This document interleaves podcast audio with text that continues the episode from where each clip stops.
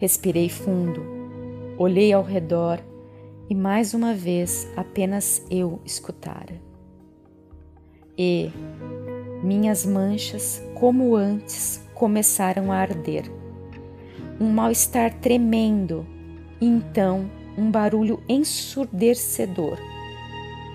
Bombas, tiros, pessoas gritando Senti Fábio me levantando e tudo foi ficando tão baixo, tão longe, tão pequeno, como minhas pálpebras se fechando.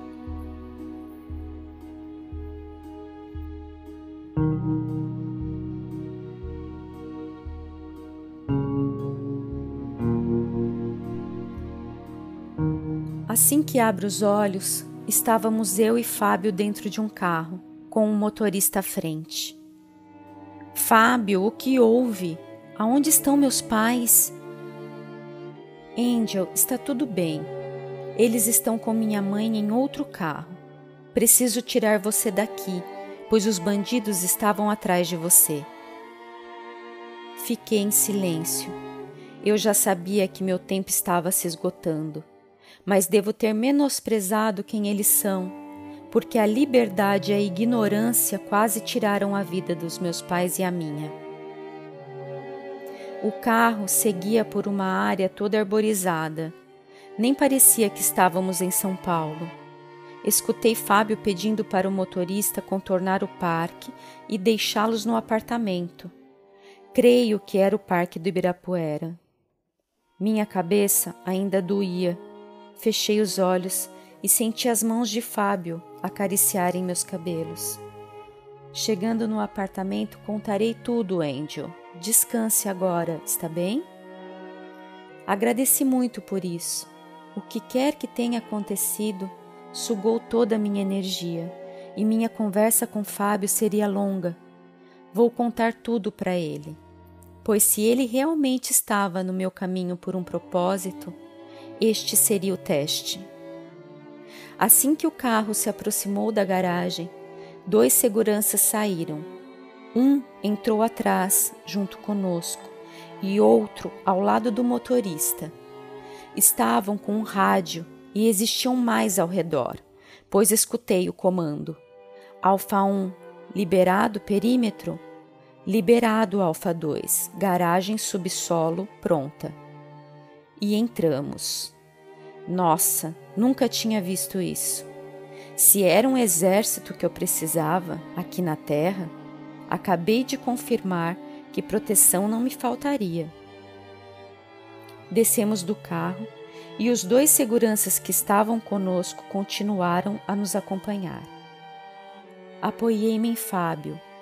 Ele, entendendo, me segurou, envolvendo-me completamente que permitiu meu corpo não pisar tanto sobre meus pés. O apartamento era lindo, parecia um jardim.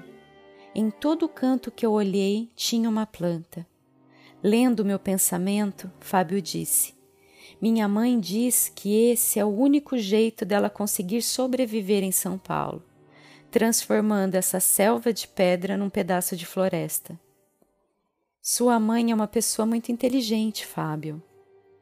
Ele sorriu e me colocou carinhosamente num sofá. Angel, vou buscar algo para você comer e já volto. Balancei afirmativamente a cabeça. Ele era um príncipe. Um príncipe humano, como todo homem deveria tratar sua mulher e vice-versa. Fábio chegou com uma bandeja que poderia alimentar facilmente uma família inteira. Mas ainda não entendi o que houve comigo. Por que eu desmaiara? Bom, eu nunca fui do tipo de negar uma boa comida, então agradeci e comi. Assim que terminei o suco, perguntei a ele: Fábio, o que houve comigo? Angel, Vou começar pelo ataque. Pelo que você percebeu, sempre andamos com seguranças. Meus pais vieram de famílias muito ricas, embora tenham construído suas próprias vidas sem usar a herança, porque para eles há uma responsabilidade em ter vantagens num mundo tão pobre. Eles ainda preferem usar o dinheiro da herança para ajudar e retribuir o mundo, pelo que puderam ter de benefícios. E de suas profissões vieram seus sucessos.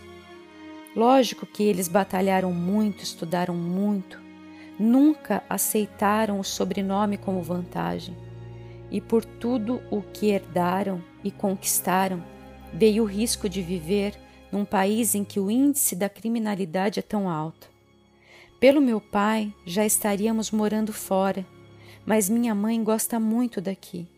Ela tem esperança, sabe? Diz que uma vida sem esperanças é uma vida sem alma dentro. Então, a condição do meu pai em ficar aqui seria de termos seguranças e tomarmos os devidos cuidados. Meu pai trabalha com importações e exportações.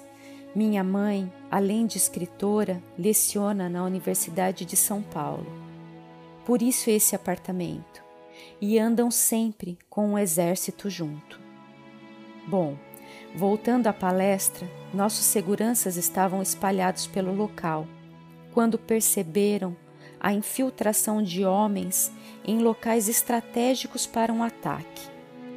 Como alguns dos nossos seguranças já foram treinados em bases americanas de segurança máxima, eles conseguem antever situações críticas. A partir disso, deslocaram minha mãe para a saída e anunciaram para a segurança do local que algo estaria de errado no evento. E, quando estavam chegando perto de nós, que por já estarmos próximos a uma das saídas, já haviam armado nossa retirada rápida. Aí algo aconteceu. Algo foi arremessado contra você. Foi tudo muito rápido. Só vi você expelindo esse algo como se seu corpo todo explodisse de dentro para fora. Angel, algo mágico aconteceu com você. E logo em seguida você foi desfalecendo. E foi aí que peguei você em meus braços e os seguranças nos retiraram do local. Um dos seguranças escutou um dos envolvidos descreverem você e dizer que o ataque seria só contra você para tomarem cuidado, pois você era um risco para todos. Angel, o que está acontecendo? Eu quero ajudar você, mas não estou entendendo como você pode ser um risco. Embora eu tenha visto você se transformar numa grande bomba, e por todas as histórias e crenças de minha mãe, nunca duvidei de nada, o que foi tudo aquilo? O que é que eles querem de você? Acho que tenho muitas coisas para contar para você, Fábio.